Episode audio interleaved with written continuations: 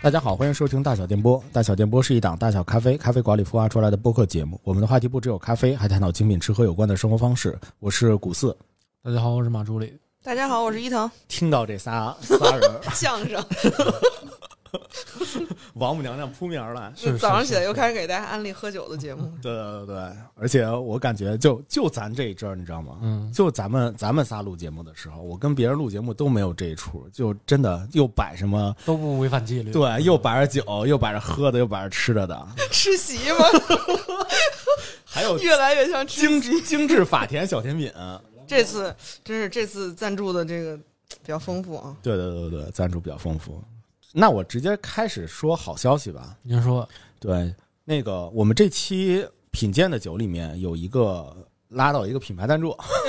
好样的，录了这么多期，真是可算有回报了。真是录了这么多期，而且是一个国内的新品牌。您讲讲啊，对我也是在小红书上 嗯找到的，他们叫山赖。嗯，嗯，我们这期大家也看到了，是聊山楂酒嘛。是的，然后正好我就在小红书里边寻嘛，这山楂酒都有什么什么好的好喝的酒啊什么的，大家评价比较好的。嗯后来就发现山赖了。嗯，而且就是越看越越喜欢。首先，它的那个整个包装的色彩是那种墨绿色，嗯，，对，并且就是它本它它本身还是一个我们在节目里边比较爱说的这种发酵型的酒，嗯，就是原山楂，喝起来有。意思。对对对，喝起来很很很有意思，而且它是它是用的是那个大金星的山楂，就是这个是在国内我们分布的相对比较广的一个一种山楂的苹果是可食用的那种。可食用，嗯而且个儿大啊、常见的山楂品种。对嗯，个儿个儿相对比较大的这种，然后他们采取的是这种采摘之后轻柔、压榨、低温去做的发酵，相对来说，整个在发酵的工艺上面也是一个相对来说手工偏手工、嗯偏传统的一种风。是说一般的山山楂酒都这么做吗？还是说有不一样的做法？不不，我找了之后还发现真的有不一样的，嗯就有的是像很多人是拿山楂泡酒，嗯，哦，对这种比较常见。对对对，这种比较常见的。然后还有一种呢是对着这种山楂果汁儿的啊，啊，拿一就往里兑果汁儿。对对对，就像咱你刚才咱们刚才讲的那大胖小子那种，对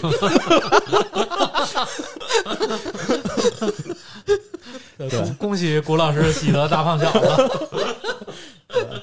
好像只带只带一种山楂酒，只带一种山楂酒标，对对对对山楂酒标，很喜庆，很喜对，庆。非常是非常的喜庆，是对，咱们工人有力量，这这一类的，这一挂的。对对对，这一挂的这一挂的就是属于那种就是掺和了一些酒，嗯嗯，然后呢就有一些山楂的原浆嗯，在里面，所以它有一些果汁含量啊，这样嗯一些一些标志。嗯就对的。对对对，但是山赖不一样，山赖就是真的是它这种那个原的山楂来去发酵发酵的的发酵出来的一些酒。我们稍微的换一下形式，嗯先尝尝这款酒怎么样？好的，先倒一倒，倒一倒，再给自己满上，满上。这 我们现在用一挺大杯子，满上其实我们已经喝到一半了。是是，对我们今天这个喝的方式有两种，一种是这个纯饮，嗯。一种是兑气泡水。嗯，然后我此刻这杯应该是兑了一定气泡水的，哎，还真的挺再兑点儿。对，我觉得还真的挺好奇的，就是当那个伊藤嗯，第一次看到这个这款这个酒的时候，然后直接就想到了说你想要去买点气泡水来去兑，嗯这个是为什么？就你还没尝到呢，你怎么就想到说它会觉得它因为山楂，我觉得大家可能都有这印象，就它是一个味道比较饱和的那种水果，就是嗯特酸，然后甜度，所以我觉得这种饱和的酒呢，它干喝可能是有点儿。嗯，太太太重了，所以我就想先用这种浅一点的方式来尝一尝。哦以及我最近喝了一些那种醋，就我最近拿醋那个兑气泡水喝，但不是咱那种吃饺子那个醋，是那种水果醋，对对对，类似比如说苹果的哦梨酿的醋，好像是一朋友送的，是那种什么比利时的那种玩意儿，然后哦拿它兑气泡水很好喝。嗯，是南山的这个朋友朋友吗？可能是同一个朋友，可能是，就反正也是这种精美的大瓶子。嗯，马助理觉得怎么样？我觉得这个特别像之前这个丈母娘给我寄的，王母娘娘 一样，对对对对对对，没错，就一定硬 Q，对对对对，这个是特别像丈母娘给我寄的那那箱大山楂丸儿，蛋沙楂丸儿大山楂丸儿，哦，一味中你是药，吃多少才给你记下？这不为了让我消食吗？就是它整体的山楂的口感是比较充实和富裕的，它没有那么特别明亮，嗯它是比较浑厚一些的，嗯它酸的也会比较重一些，是甜度也也其实不低，但是不至于很腻。嗯，整体的饱和度我觉得还挺高的，所以我觉得伊藤兑一点儿气泡水儿也也挺好的，可以稀释一下它特别强的这个饱和度你有没有觉对一比一的对吧？我觉得合适。有没有觉得它有点润？啊。它有点润，润对比谁呀、对比山楂锅盔吗？那就是碴子味儿。润就因为什么？因为它它的里面除了原山楂的这个发酵的话，还加了一点点椴树蜜。啊，嗯，哎，这个今天我们也带了，就是昨天做研究的时候看见这个古斯老师发的这个研究里边有这个，它有椴椴树蜜，所以我们今天就带了一瓶儿，就我平时喝的那个蜂蜜，非常非常喜欢椴树蜜。首先，所以我觉得它加这个东西还挺用心的。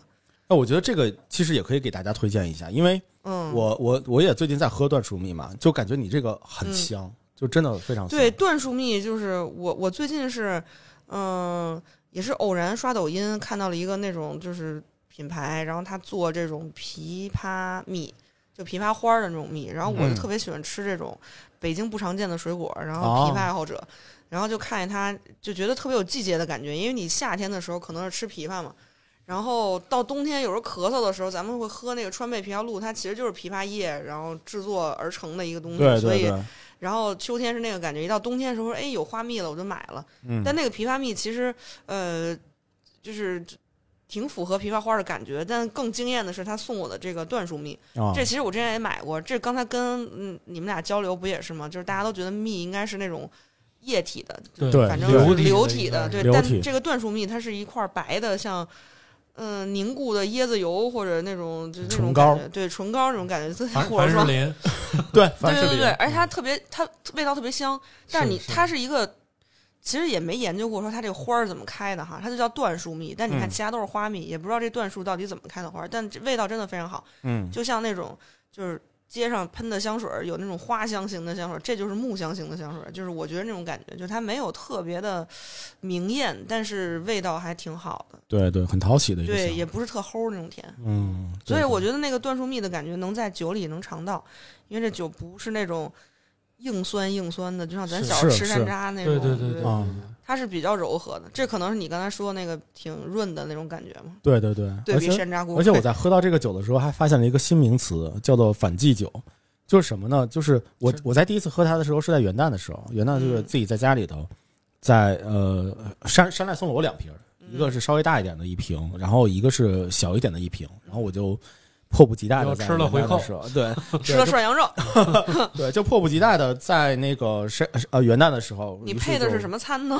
我没配餐，当时正好喝当正好吃完了，对，吃饱了喝足了的时候，哦那挺合适。然后想晚上来一点儿，嗯，结果尝到了之后，感觉就是一下子像回到了夏天一样，就回到了你哦夏天再喝一个小的山楂汁儿，或者是小的一个冰饮的那种那种样的感觉，嗯。而且酸酸甜甜嗯啊、又又又很润。所以我我当时当时我我我给我老婆也尝，就是她她也她也非常的喜欢，嗯，我立马就给那个山赖的朋呃小小伙伴们嗯，来去分享了一下，我就就就觉得它特别适合这种家庭分享，嗯就是在家庭分享，并且说本身它地度数也不高嘛，是。应该是八度吧，还是是是，我刚才看，对对对，应该是八度，所以它本身度数也不高，然后又是一个很很轻松，就像吹起一样，就像一个很轻松、很很那个，硬丢。对谢谢谢谢大家，希没有没有望大家喜欢吹气，就是同样都是很轻松对，的酒，是很放松那种，对很放松的酒，嗯。而且全家一起来喝，就着肉或者是就着一些那个。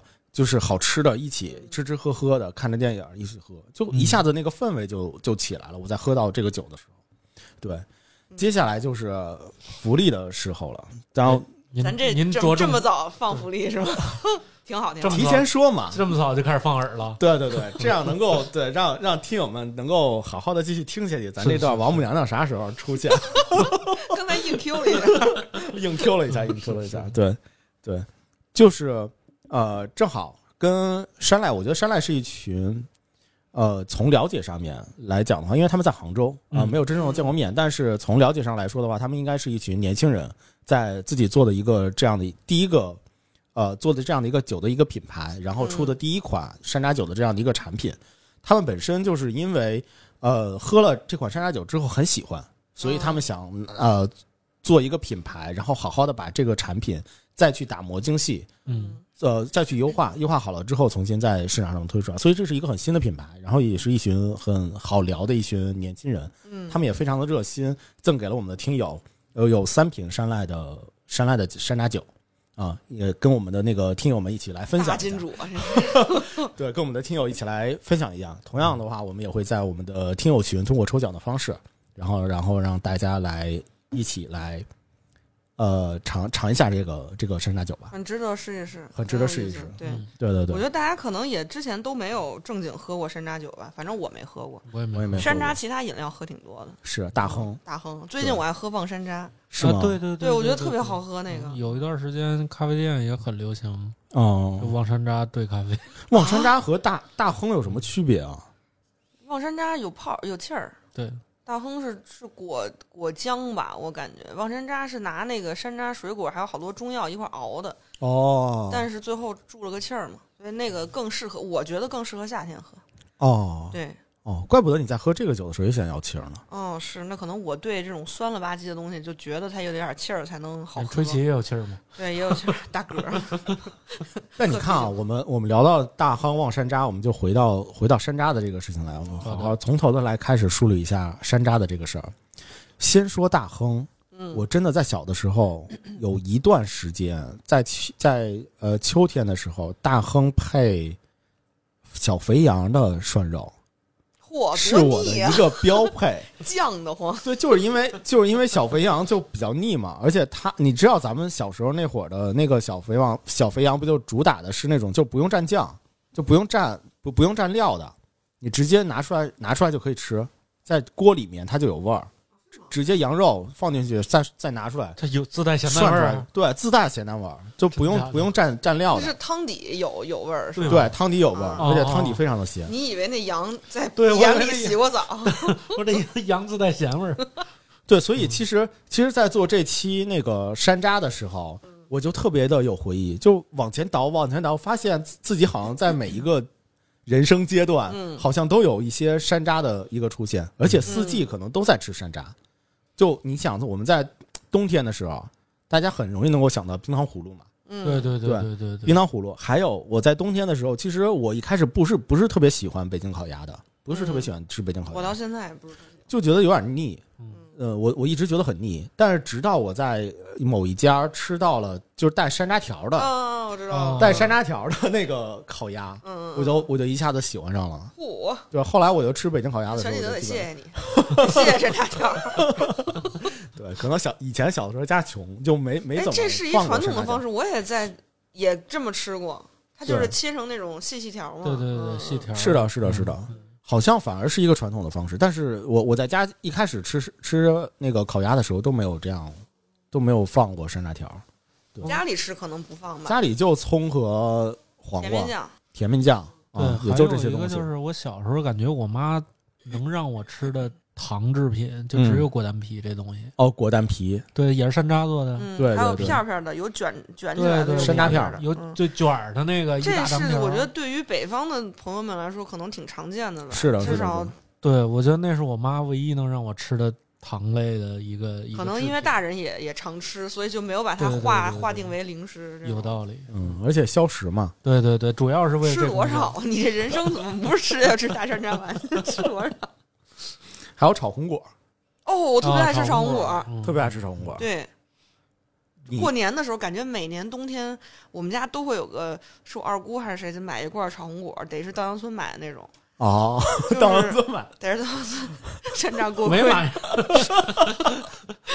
买八寸的山楂锅盔。但是你说那那个特别奇怪，就是每年的买一瓶，比如过年之前大家回家的时候买一瓶，但是过完年之后这瓶就消失了，你也不知道谁什么时候吃了，反正就证明嗯大家在过年的时候还挺需要这个，要么吃太多了嘛，助消化。对你刚才讲的时候，我特别想知道，我以为是你们家自己做的呢。就我特别想知道炒苹果哦这个东西是怎么做出来的，就感觉像是山楂酱，然后配上一些山楂拿混白砂糖合起来。熬的吧，好像是对对，它会先熬熬成一个胶状胶状山固体的。楂果酱，我理解是。对对对，然后后来后之后还要再炒一下是吗？还是怎么着？反正就觉得还挺奇特的。吃食用的时候，我们就是从瓶儿里把它蒯出来摆出来，然后对，就直接吃。但是你不会吃特多，因为其实嗯为了也挺酸的，就是特别饱和那个味道，巨哦甜和巨酸，对。哦嗯，所以一般就是直接吃两口就嗯。那哪儿那个富华斋不也卖果子干儿吗？不跟炒红锅也差不了哪儿去果子干儿，啊，就里边料就更足一哎，点。我很喜欢，富华斋，是吧？好吃我也我也挺喜欢的。嗯对，他就卖果子干儿。大家可以哦尝试一下北京这家老点心店，非常不错。嗯，是的，还有一个北京的小点心，配着豌豆黄的叫山楂糕。哦，也叫金糕高级的那个 果丹皮，就是一些 fine dining 的那种果丹，就菱菱形立方体，对对对，零还得切摆盘儿，对那样对对对嗯对对尖儿现在就小吊梨汤什么的应该会有。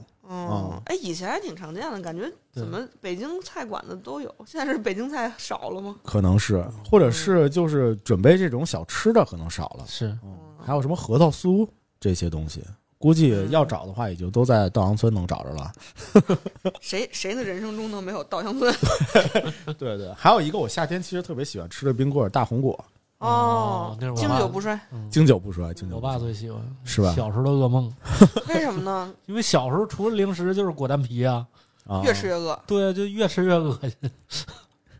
小时候我就是我我我小时候对山楂的回忆就是我奶奶家院里有棵山楂树，现在那树还在呢。哦，是吗？嗯，然后他接那山楂，我不知道是不是你刚才说那个酿这个酒的那个山楂，反正就北方地区常见吧，就你能明显感受到这个树有那种叫比较结的比较好的那一年，就它树上挂的果儿也多，然后果儿的果肉也厚，就它那一个果儿可能核特别显得比例比较少，然后啊有的时候没人管，就你啃一口就一层皮就没有，所以这是能明显感受到这个呃年份不一样那种感觉。哦，所以这种能稳定酿酒的山楂，我觉得肯定他们有一个非常稳定的货源，就是一直都稳定产出。你还记得你小时候看到的那棵山楂树嗯开的花是什么颜色？白色，的，白色的花是，吧？白花黄花蕊。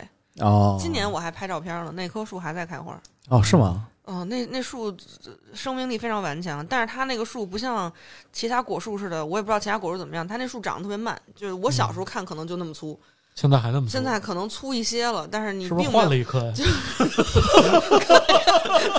那我得感谢一下他们，就 有没有一种可能？有没有一种可能，嗯那树那树可能有几年没人管，它就就不太行。这两年我们又哦搬回去了，哦，嗯，就感觉好了很多。据说山楂树特别好养，是嗯，而且北京其实山楂树还挺常见的。非常常见。嗯其实胡同里有好多山楂树，对，胡同里，对，嗯胡同里柿子树、山楂树香椿树都嗯非常多。过啊，臭椿，嗯，对，我在那个但现在山楂树少了，胡同里。哦，现在现在其实街边上挺多的，就是我在那个惠新西街还有大屯那片儿的嗯那个街道上，就真的是马路边上。全是对，然后尤其是前一段时间，就是、呃十一月的时候，就就是那个就是他他接接的那个山楂果也挺多的啊，是？吗？啊，是红珠老太太跟这儿站着 看着，没有没有没有，我说，打药了，别摘。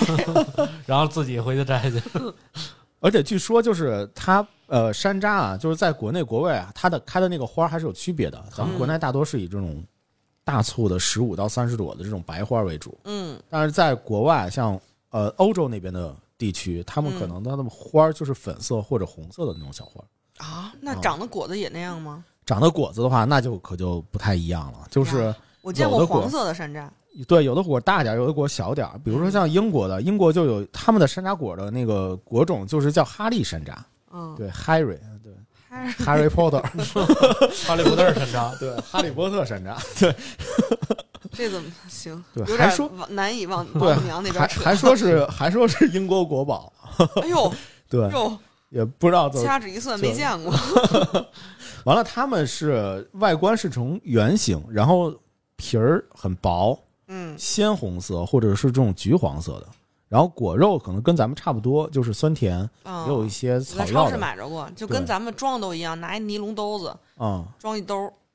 然后欧洲还有法法国，法国他们是红树山楂，他们的红树山楂就相对呃小一点儿，就有点像咱们那种灯笼灯笼果。哦，挺好看的这个。对对对对对，挺好看的。他们那种就是鲜红色，嗯，小小的一个圆形，但它的果皮比较厚。啊、就感觉可能法国那个地儿是不是种水果都都皮厚啊，就只能是酿个酒啥的。对，谁知道呢？谁知道呢？然后还有德国，嗯，德国是斯图加特山楂这个山楂种这么具体，对 它的就非常有区别了，就是它首先果小，嗯并且它的那个果皮是呈的是这种橙红色。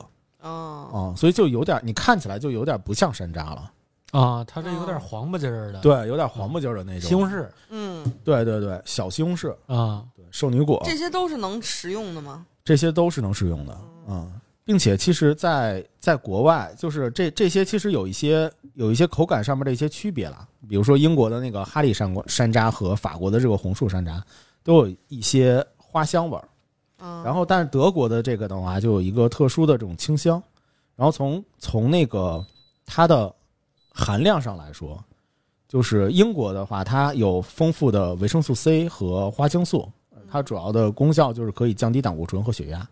然后德国的话呢，它就是，呃，德国是啥？德国是啊，德国可以治疗肠呃胃病和肠肠炎。树上长都是药，我感觉，对，山楂其实其实它的药用的功效其实非常的广，嗯，嗯，有非常多。感觉中药里动不动就来点山楂，对对对对，在这里我就给大家分享一个小故事。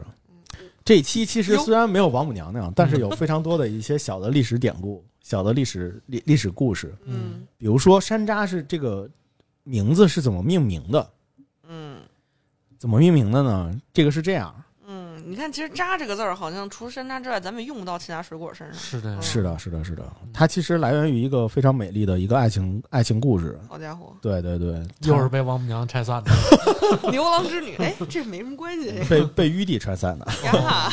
没有没有没有玉帝啊，当时的应该是呃不知道是哪个朝代啊，反正那个朝代的呃山东嗯有一个地方叫驼山，驼山的山脚下有一个姑娘嗯，叫石榴姐哟，对，就不是唐伯虎那个石榴，我我也是想的那个，但是同样跟石榴姐一样，同样多情，对，但是人家长得比较的清秀一些啊，嗯。美丽多情，就是一开始啊喜欢了一个白小伙儿，这白小白白小伙儿叫做白金啊，然后两个人呢，就是一开始卿卿我我，非非常的欢喜，俩人同住在山下，情谊浓厚。但是这个石榴姐的貌美呢，就被当时的这个皇帝看上了，呵，对于是呢，就找官府的人来抢抢亲，然后嗯逼他做做皇上的妃子，但是石榴姐就宁死不从，骗皇帝要为母守孝一百天，就不想跟皇帝好。皇帝呢就很无奈，只好找了一个幽静的院落，让她就独居在那里。然后石榴走了之后，这个白鲸呢就非常的思念自己的这个女朋友啊，还是妻子，也不太清楚。反正就是俩人当时挺好的，嗯两小无猜的。然后追到了南山，哦，追到南山，对，就日夜驻守在这个山山顶，嗯，就是望着这个啥时候啥时候我的心心上人能够回来啊、嗯最后呢，就是日久化成了一棵小树。石榴从宫里逃出来之后，然后在南山看到这棵树，嗯，也不知道怎么就认出来了，认出来这是她当时的男朋友或者是丈夫，悲痛欲绝呀，扑上去就开始哭啊，哇哇的哭，嗯，哭了七七四十九天。守灵才守一百天，是哭了四十九天，太累了这个。对，从此也眼睛哭哭金哭成金色了，对，是吧？嗯，从此在那棵树边儿也幻化成了一棵树，并且结出了小红果。嗯，人们就叫它石榴。然后当时可能还没有石榴树呢，哦，对，那会儿的人就叫它石榴。然后皇帝听了，这不行啊，这俩人从此就长相厮守了，在这儿，嗯。所以呢，就想把树给砍了，并且呢，不能够叫石榴，得叫山楂，并且那个渣是渣子的渣，就是三点水那对个，对山上的一个败类，啊类似这样的一个称呼。够生气的这个。对，但是由于就是老百姓们实在喜爱这个石榴，于是呢就把最后一个“渣”字改成了木字边的“渣哦老百姓喜欢这个果实是吧？对对，就喜欢这段爱情故事，以及喜欢这棵树啊。对于是呢，就给他把最后一个字儿改了，改名叫山楂了。对，这个是一个野史。这这这故事里如果没有石榴的话，就是都不知道怎么讲。是的，谢谢石榴，谢谢石榴姐，谢谢石榴。谢谢石榴姐。接下来我要聊正史啊。嗯，正史其实是这样的，就是古老，就是山楂，其实是在我国分布非常广的一个非常古老的一个树种。嗯其实早在两千年前，我们在一本尔雅的书里面就有记载过。当时记载的这个山楂，它不叫山楂，当时记载的它也不叫石榴，它叫球，一个木木字边儿一个九，是九七七八九十的九。哦，那字念球啊。对对，然后呢，被认为是早期文献记载的这个山楂的古名儿嗯啊，因为当时呃李时珍根据近代学者郭璞的注释引述，有有这样说，就是在《尔雅》的这本书里头有这样说：球树如眉，其子大如指头，赤色似钠，可食。然后此即山楂也。然后并且山楂在古代还称为猴渣或者鼠渣，因为小猴或者小老鼠特别喜欢吃。嗯但是那会儿的时候，在古代的时候，更多的都是那种野生的山楂，太酸了，所以嗯。基本上没有人去吃它，啊，只是当做一个小果子，看到了就知道哦，这是球，然后并且呢，就是老鼠和猴子爱吃的，这个就是山楂本身，但是它是确实是有这样的一个记载的，直到在唐代的时候，开始慢慢的这个果子可能自己立志就长得好点儿了，个儿大点儿了，然后呢，也也酸中带甜了，嗯说话这么多年，对，也进化了。于是呢，就慢慢慢慢的开始开始有人去去开始食用它了，并且本身这个山楂其实它的含糖量是要比苹果和梨是要高高出一倍的。但是为什么说它酸呢？就是因为它它的那个有机酸，就是果肉里面的这个有机酸，它要比苹果和梨呃含量要高出两到三倍，嗯所以它它的它的酸其实大于了它的甜。哦，过多的大于了它的甜，所以大家可能更多的感受的都是它的这种这种有机酸，就这种酸酸的这种感受。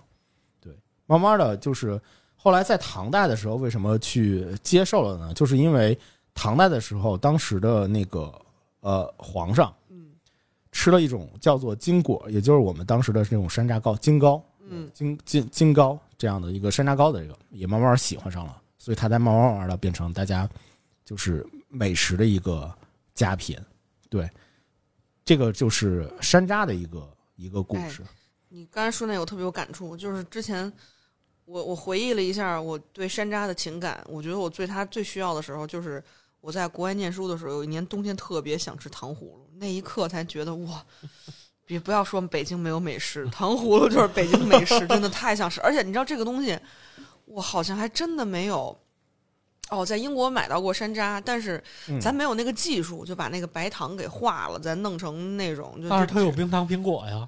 哎呦我的老天爷！我真的拿那个就解过馋，你知道吗？但这完全不是一个感觉。那那个苹果，那种太妃糖苹果，它是它那个糖不脆，哦它是那种咬一下就是糯糖嗯对，就是那啊种感觉哦。它倒不是汤儿，胶质的，对，就是那种覆盖了一层比较柔软的糖霜那种感觉，哦那不是咱们那种那那壳儿是，那是对缺的，缺的。那就是一下就不行缺了嗯，所以我当时特别想想念糖葫芦。后来我一同学去美国念书，特地从北京带了一兜子山楂，哦然后那带的时候还是可可以的嘛。你到了美国之后，可能也没几天，就赶紧放冰箱里冻着，嗯，哦然后冻到冬天再拿出来自己做糖葫芦。你想，这种北京人得多喜欢吃糖葫芦，真是北京美食，北京美食，北京。真的是，而且我这边还有一个小的故事，就是关于糖葫芦的。嗯，糖葫芦是有一个是那首歌吗？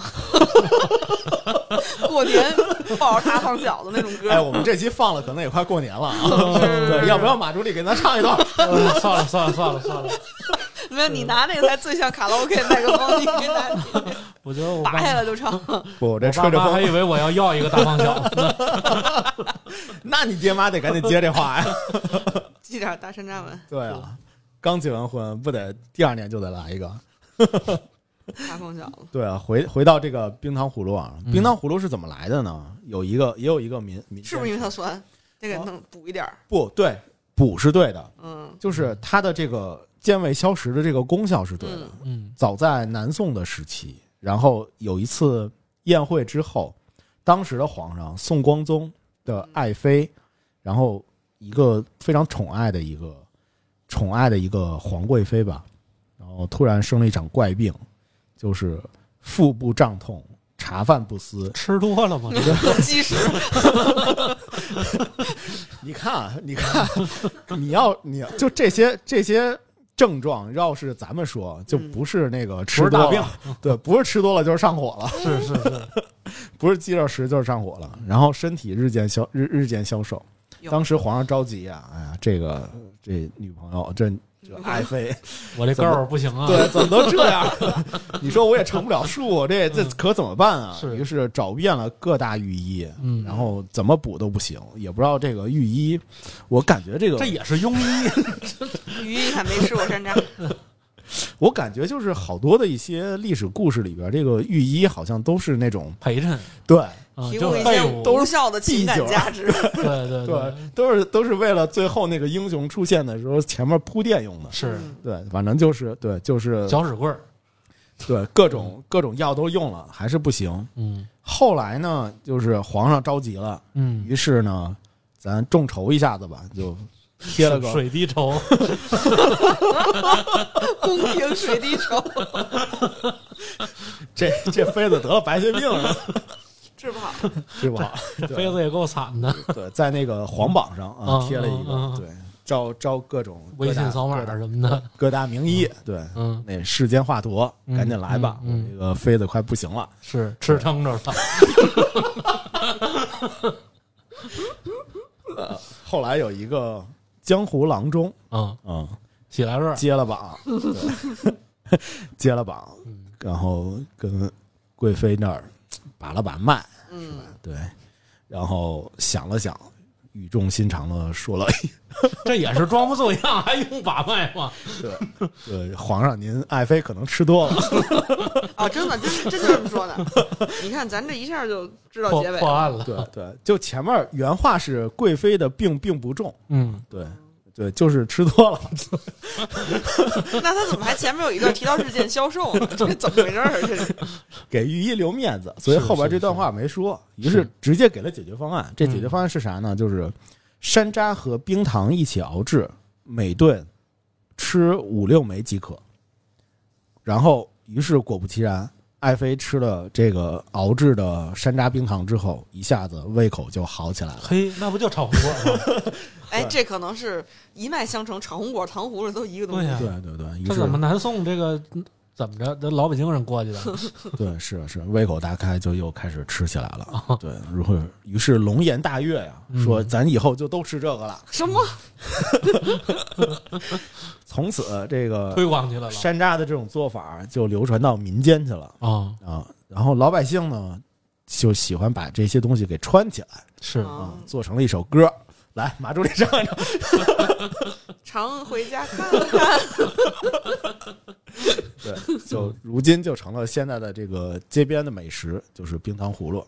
对，而且我觉得冰糖葫芦这个东西，这个食物的这个容许度很高，它什么都可以糖葫芦化。是的，是的，是山山药，开始你看北京的那种，咱小时候能见过无就山药豆，嗯，对，或者黑色的山药豆，或者棍儿的那种山药，或哦者加那个豆沙馅儿。对对，现在感觉发展到了北京以外的地方之后，变得越发狂野了。是的，是的。我见过里边放秋葵的，还哦有里边、也不能算里边放吧，还有那个反正辣椒啊什么的都都有。对，我还见过，糖衣辣椒，你受得了吗？我还见过好像有一放螃蟹的，我的天上，这多好的牙口啊！放一螃蟹，我觉得放橘子、放草莓就已经够那啥是，你不也得放甜口的东西吗？哦那个水果草莓挺好吃的。是，我也喜欢吃草莓的，嗯草莓挺好吃的。但一般我人生中可能就没有自己完成过一整根糖葫芦，那太啊，是？吗？太多了，是它有点大，而且很特甜哦，但是我特别喜欢里边搁那豆沙馅儿。啊！我也喜欢吃对豆沙馅儿我也喜欢吃我不爱喜欢吃那个干的啥的。而且我小时候吃糖葫芦的时候，我不知道你们有没有感觉，就是糖葫芦那个糖那个山楂都挺大的，但一般嗯咬下去之后都有虫子。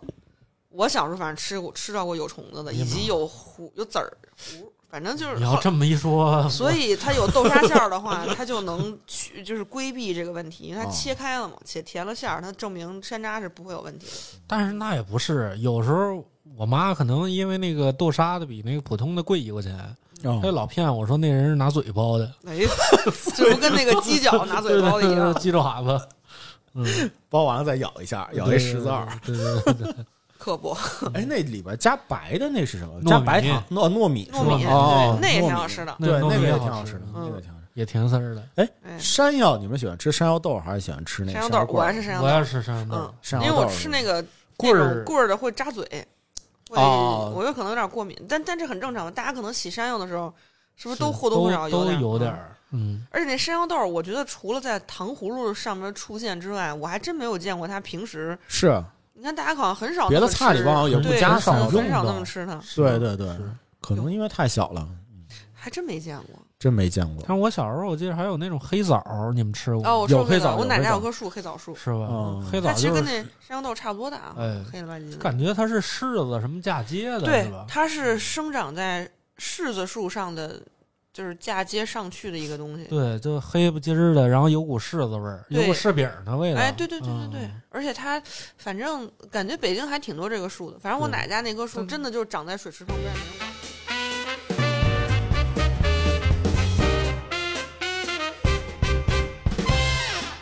我们借着中场休息的这个时间啊，我们开了一个今天我带来的第二款酒。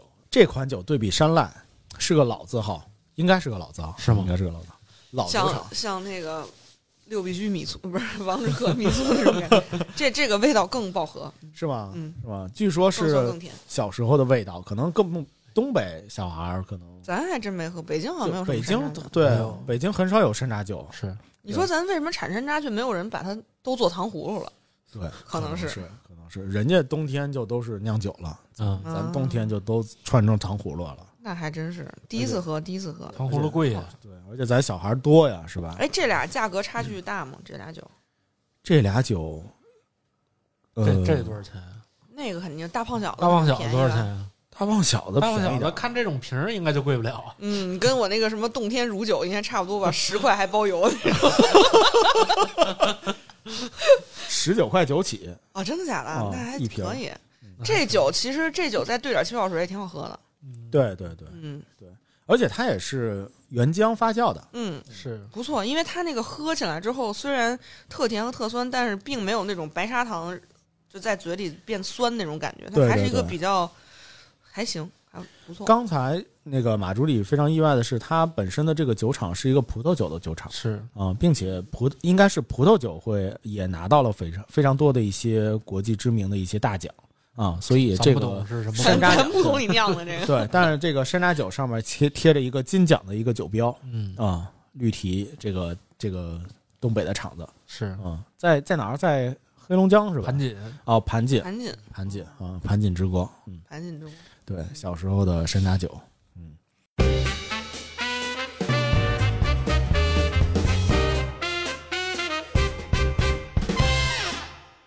你们呃你们知道这个果蛋皮嗯，果蛋皮怎么来的吗？果蛋皮可是我是觉得果丹皮这前面俩字儿还挺高级的，有点王母娘娘的感觉。丹，你看硬凹这啊，种不是这种零食，为什么是你不觉得很奇怪？它为什么有个丹字儿呢？就是熬丹药那种感觉，是不是？啊？你小时候没吃过那种仙丹吗？猴王丹，对什么姜子牙练的那种吗？对啊，小时候不是有那个小小丹豆吗？就一个个小那。其实我觉得也是助消化，对对对，那吃起来反正也是那种感觉觉里面也。酸不唧儿的是吧？嗯也感觉有山楂点儿东西，我小时候是特别好奇的是，那个果蛋皮是怎么，怎么做的？它为什么要卷起来？跟猪皮似的。对，而且它有啊长有短，嗯，有长有短。还有片儿，硬的那种片儿片儿，是是，对对对，那就不叫果丹皮了，那就是山楂片儿嘛。山楂片儿，对，对，那叫是山楂片儿。嗯对对对。圆的、方的什么对的对对对我从里边吃过玻璃碴子，我的天！啊，嗯，啊，是吗？就是一一一一沓儿那种，然后一片儿一片儿，里边有薄薄的一片玻璃，吓死我了。太狠了，怎么又吃虫子又吃玻璃碴子的？嗯，真是的。有惊喜？对，你说是接着说果丹皮？赶紧果丹皮啊！果果丹皮可是有大用处。这个真真正正的史史历史上记载啊，传说在不不是传说，就是真正记载在清朝的时候，嗯。蒙古那地儿有一个叫做呃噶尔部的首领噶尔丹，嗯。经常他在收复了，就是当时蒙古有四个部落，嗯。有一个是噶尔丹带领的这个噶尔部，这有点 绕口令啊，是是是。跟果丹皮反正意思就是说他把那其他三个部都给收了，统一了。统一了，然后就开始嘚瑟了。嗯。说咱这地界儿跟那个中国是吧？那地界儿大清朝现在这地界儿，这差的不是一星半点儿啊！是得得弄一咱得，得划拉点儿来，是吧？是这也是老北京大哥啊，这个。怎么划了呀？这哦，先对，得拿东北味儿是吧？嗯。蒙古都是东北味儿，对对对对。蒙古算东北的一部分，对对，咱咋整啊？得得得划拉点儿啊！是喝着这个山楂酒就开始琢磨，是。完了呢，就屡次冒犯我大清朝。你你大清朝。对，大清不是亡了吗？然后当时的清朝皇帝，嗯。嗯、非常的正直，康熙，康熙，哦。对，康熙，康熙皇帝挂帅亲征，嗯想挂帅亲征讨伐这个噶尔丹部。嗯然后在前线的时候，皇上传递的这些情报啊、指令啊什么的，嗯怎么传递回来呢？他们就把这个墨汁儿，嗯然后秘书写在果丹皮上。哦，我以为皇上吃多了 那那个时候果丹皮就已经存在了。对哦，对，但是不是干这个用的。他们当时在前线的时候，因为要传递这种情报，啊于是呢就把果丹皮给派上用场了。也，我我其实在想，就是这个墨汁儿跟果丹皮写在一块儿，能划得上吗？也划得划得上不说，你看它墨汁儿点儿黑的，那果丹皮色儿也挺深的，这字儿怎么能看出来啊？关键是我最担心的是他写不上去啊，他一写上去不得往下流汤啊？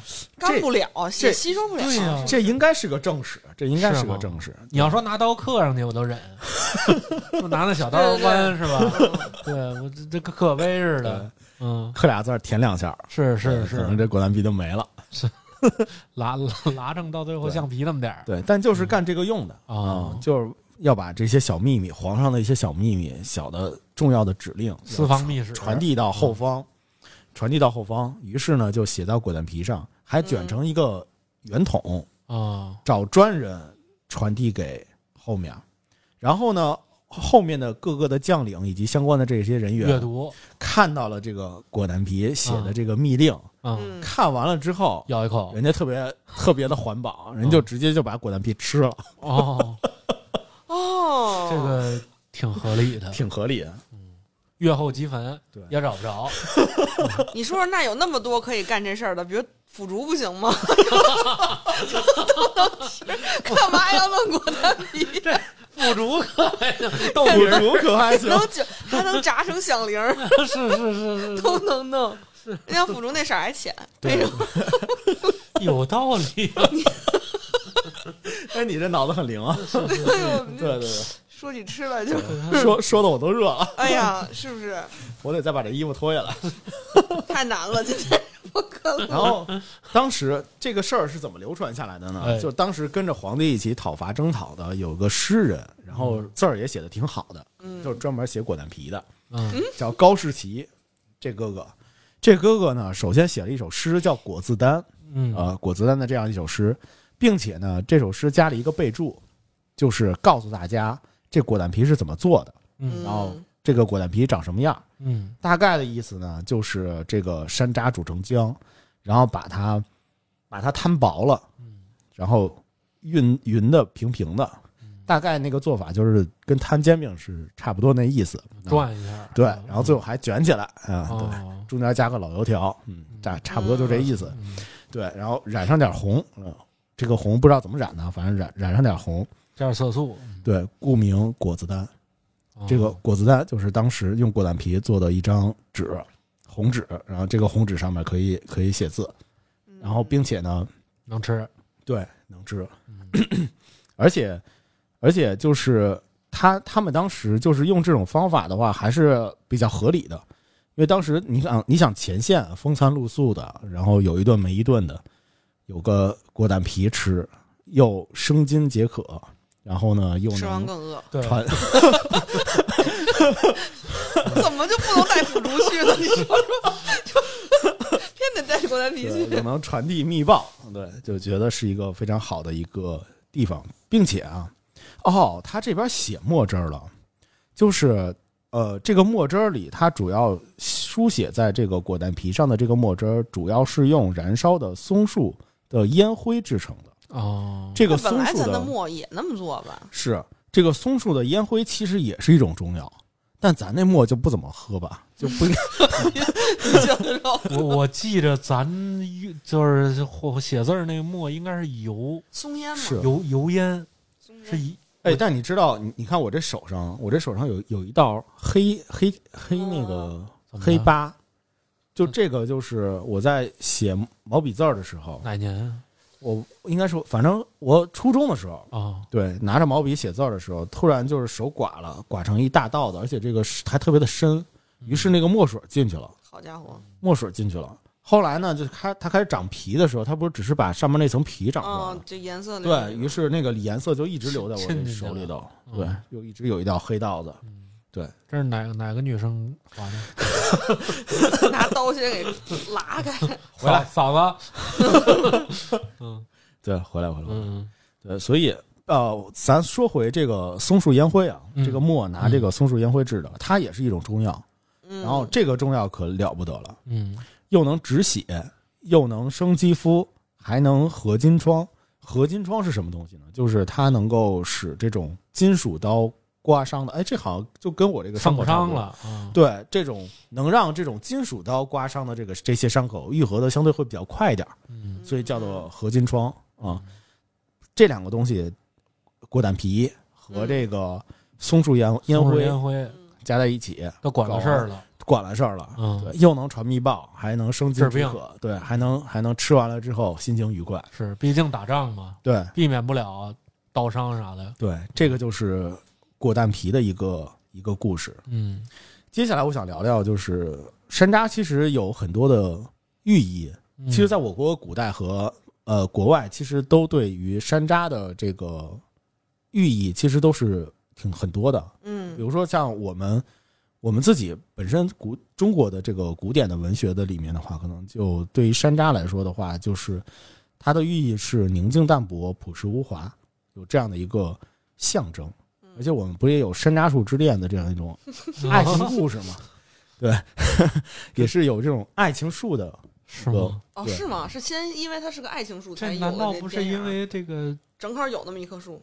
这不是计划经济时代的那啥吗？对对对对，爱情爱情爱情故事吗？对对对啊，对，那个，但是它本身就是这个山楂树代表着爱意这个事儿是怎么来的？就有一个说法是这样的，就是在我们五十年代的时候，有一首苏联歌曲叫做《山楂树》，哦，在国内非常的火，对，就哼哼哈嘿那个，啊，就就哎非常火，小孩儿也喜欢唱，那就对，就插播一下，这个酒兑了气泡水之后，很像这个酒。你你说说明白哪个酒大胖饺对哪个酒？子这个酒兑了这个气泡水之后，非常像山赖这个酒。哦，是吗？对，哦，可能是因为山赖这个酒它没有那么甜那么酸，所以它中和一下之后，那个口感变得更柔和了。就它还是比较浓浓烈一些其实我喝大胖小子，不知道为啥，我咋感觉有点薄，嗯，薄，就是山楂味儿它。兑了之后也很薄。是的，就我感觉山楂味儿有点淡，就是没有这个山赖山楂味儿这么浓。嗯，而且山赖有一种奇怪的那种乌梅烟熏的啊，感觉，对对对？对对？对，嗯就是大山楂丸那股子味道。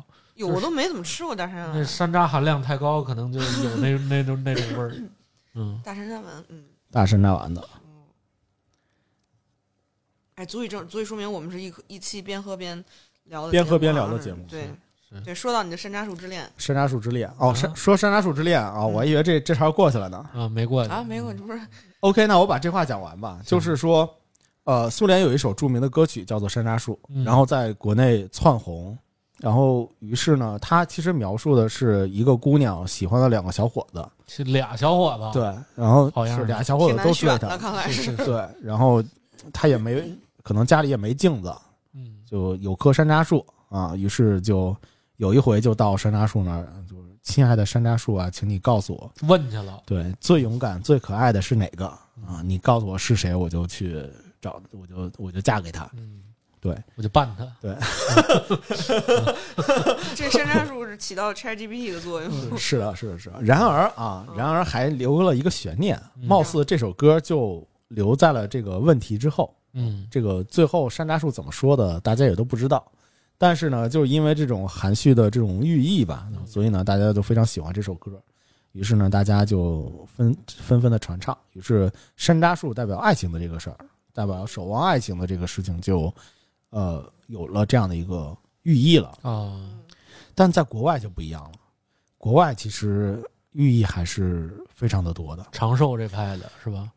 对，是啊，俄罗斯这不也是一国外故事吗？你说传到中国之后，有了爱情的这种寓意是的，，是的，是的，哦是的，这个就是就是山楂树之恋嘛。嗯对，然后国外其实也有大片大片的这种山楂花儿，嗯呃，并且当时当时在国外他们把它叫做五月花儿嗯，啊，叫做五月花儿。然后，并且在月开，对在五月开，然后每年的五月份的时候，在欧洲还会有一个节日叫做武硕节，那个时候家家户户就跟就跟圣诞节会会放那个松树一样，他们是是是在五月的时候会摆上山楂树的这个花枝儿，然后啊，并且呢会围着一个叫五岳柱，可能就是一个树干吧，有山楂树的这个树干载歌载舞，然后祭祀。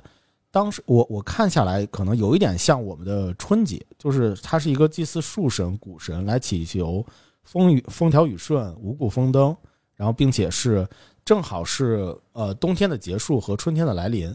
他们在五月的那个时候，正好是春春天开始播种的那个时候，所以在那个时候，像立春这样的一个过法似的，啊，就就有这样的一个武硕节。嗯。同时在，呃山楂还是在欧洲的时候，他们会使用的更多一些，不像我们就是只是拿山楂果去吃，他们叶子也是可以吃的。啊，嗯，对，腌香菜啊，在薛红。雪雪里红还行，薛里红是不是还行，哦，有道理，可能类似当香椿吃，我觉得妈呀，就在你这英国更，具体了。摊。鸡蛋，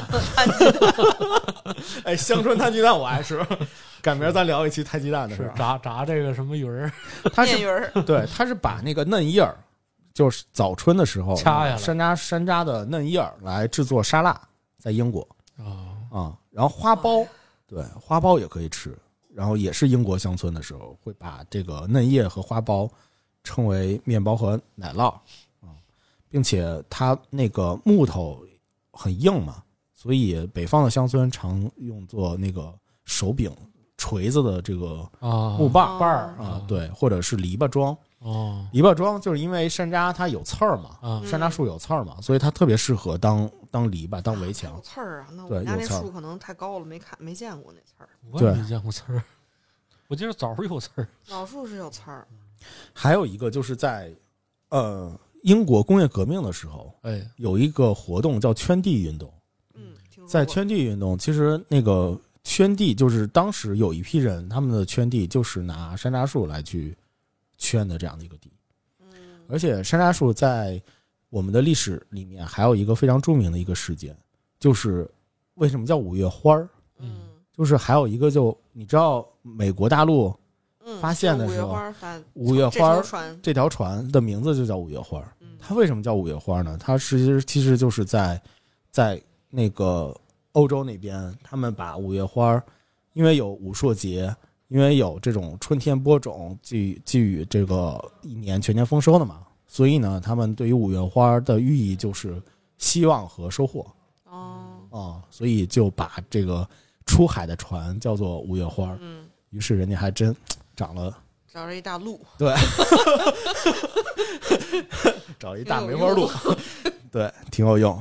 对，这个就是一些呃国内和国外的一些关于山楂树的一个故事。我在准备这期节目的时候，还有一个小小的一个意外发现。嗯这意外发现是什么呢？就是因为本人是一个哈利波特的爱好者啊，哎，我也是，我也是，哦，你也是啊我？也是，对，你知道马尔福的魔杖竟然是山楂木做的？啊我还真没在意过这事儿。对我也我也是在准备这期节目的时候才看到，而且发现就是 J.K. 罗琳还是有点东西的，就是他为什么选择让马尔福去使用山楂木的这样一一根魔杖呢？就是也是不奥利凡德决定的吗？魔杖决定自己的主人。魔杖选择自己的主人，哎，对对对，是山楂树选择了马尔福是吗？山楂树，在这种古代古代的这种魔果丹皮，魔法魔法史的里面，就是他们对于山楂树有一个另外的一个寓意，就是嗯山楂树它它是一个山楂树本身这个本身充满了一个悖论，就它的嗯叶子和花朵具有治愈的功效，但是它剪下来的枝条却带有死亡的味道。为什么说带有死亡的味道？就是它身上它它那个金就跟我们的金条一样。嗯它的树树杈树枝上面有非常多的刺，嗯就是还有一个说法是那个呃，耶稣耶稣在一次就是在在他最后最后就是戴金冠在受难的带金冠受难的那个那段时间，其实他带的就是山楂树的树条，啊，呃，山楂树的树条，嗯所以它本身是一个这棵树本身是一个自相矛盾的一个嗯一个树种，嗯拿这棵树去做的，所以他他所去反反映马尔福的这个人也是一个自相矛盾的一个人。嗯就你看他自己本事没没有哈利强，嗯但是呢，他又非常非常的争强好胜嗯啊，他又想拿各种各样的一些办法去去折磨哈利，或者是拿就是一定要争过他。嗯所以，并且到后来的时候，就是他本身自己，就是他自己的意愿，其实还是觉得他自己成为就是黑魔法一波的人，他们觉得不是，就本身觉得这个事儿不对，嗯本身觉得这个是一个坏事儿，然后他自己可能在做一些坏事，但是呢，他还是不得就没办法，他自己只能去履行这个使命，履行这个任务。所以这个人是一个，就是从从片头到片尾，整个在哈利波特的这个故事里面，这个人就是一个非常纠结的人。嗯然后其实他很想成为好孩子，但是呢，他又没有办法，然后他没有办法，又是一个很无奈的一个困境，所以 J.K. 罗琳给了他一只，哦，山楂这是我第一次山楂从这树的个角度一个魔杖知道这个故事，对，还还是挺有意思。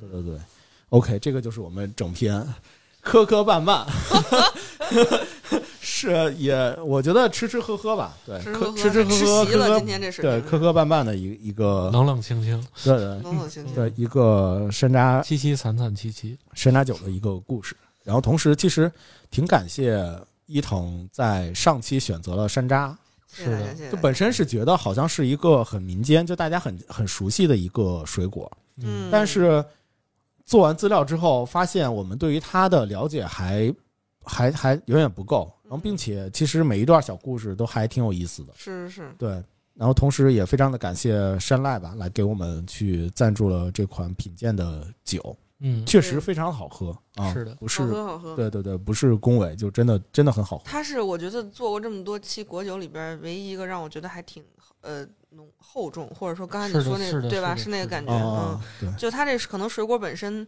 也也也不是那种一捏就一股水的那种水果，嗯就它本身也比较果肉比较厚实、面不筋儿的。嗯对对对对，没事儿，别把话说满了，咱后面还有琵琶呢。香蕉酒是吗？琵琶琵琶琵琶，对对对，上次聊到香蕉能酿酒吗？你说说，这咱也不知道啊。试试呗，对，不行咱自己来一个。咱自己来一个。香蕉有水分吗？主要是不知道，我们觉得水果酒还挺好玩儿，真的。上次聊到山楂也是因为北京人灵魂觉醒了，是觉得是的是的是的。冬天的时候就应该来点山楂。对对对对，正好也是就着这期节目呃发布的这个时间，应该也嗯。在差不多快过节了。是的。嗯对，给大家拜个早年，嗯，祝大家春节快乐，大家春节快乐，春节快乐，春节快乐，龙年啊，应该是喜喜庆庆的。嗯，是该要孩子了。大放饺子，哦，合着你今天老想这事儿啊，好的寓意。好的好的寓意，好的寓意，对对，该说就说啊，是，嗯，该做就做，嗯，行。行，啊，今天今天咱们这期山楂酒的节目就到这里啊，水果酿的酒。如果大家喜欢我们的节目的话，欢迎给你身边的好朋友来去分享。嗯，嗯，好，好，谢谢大家。好，这期大小大小电波就到这里，咱们下周三见，拜拜。拜拜。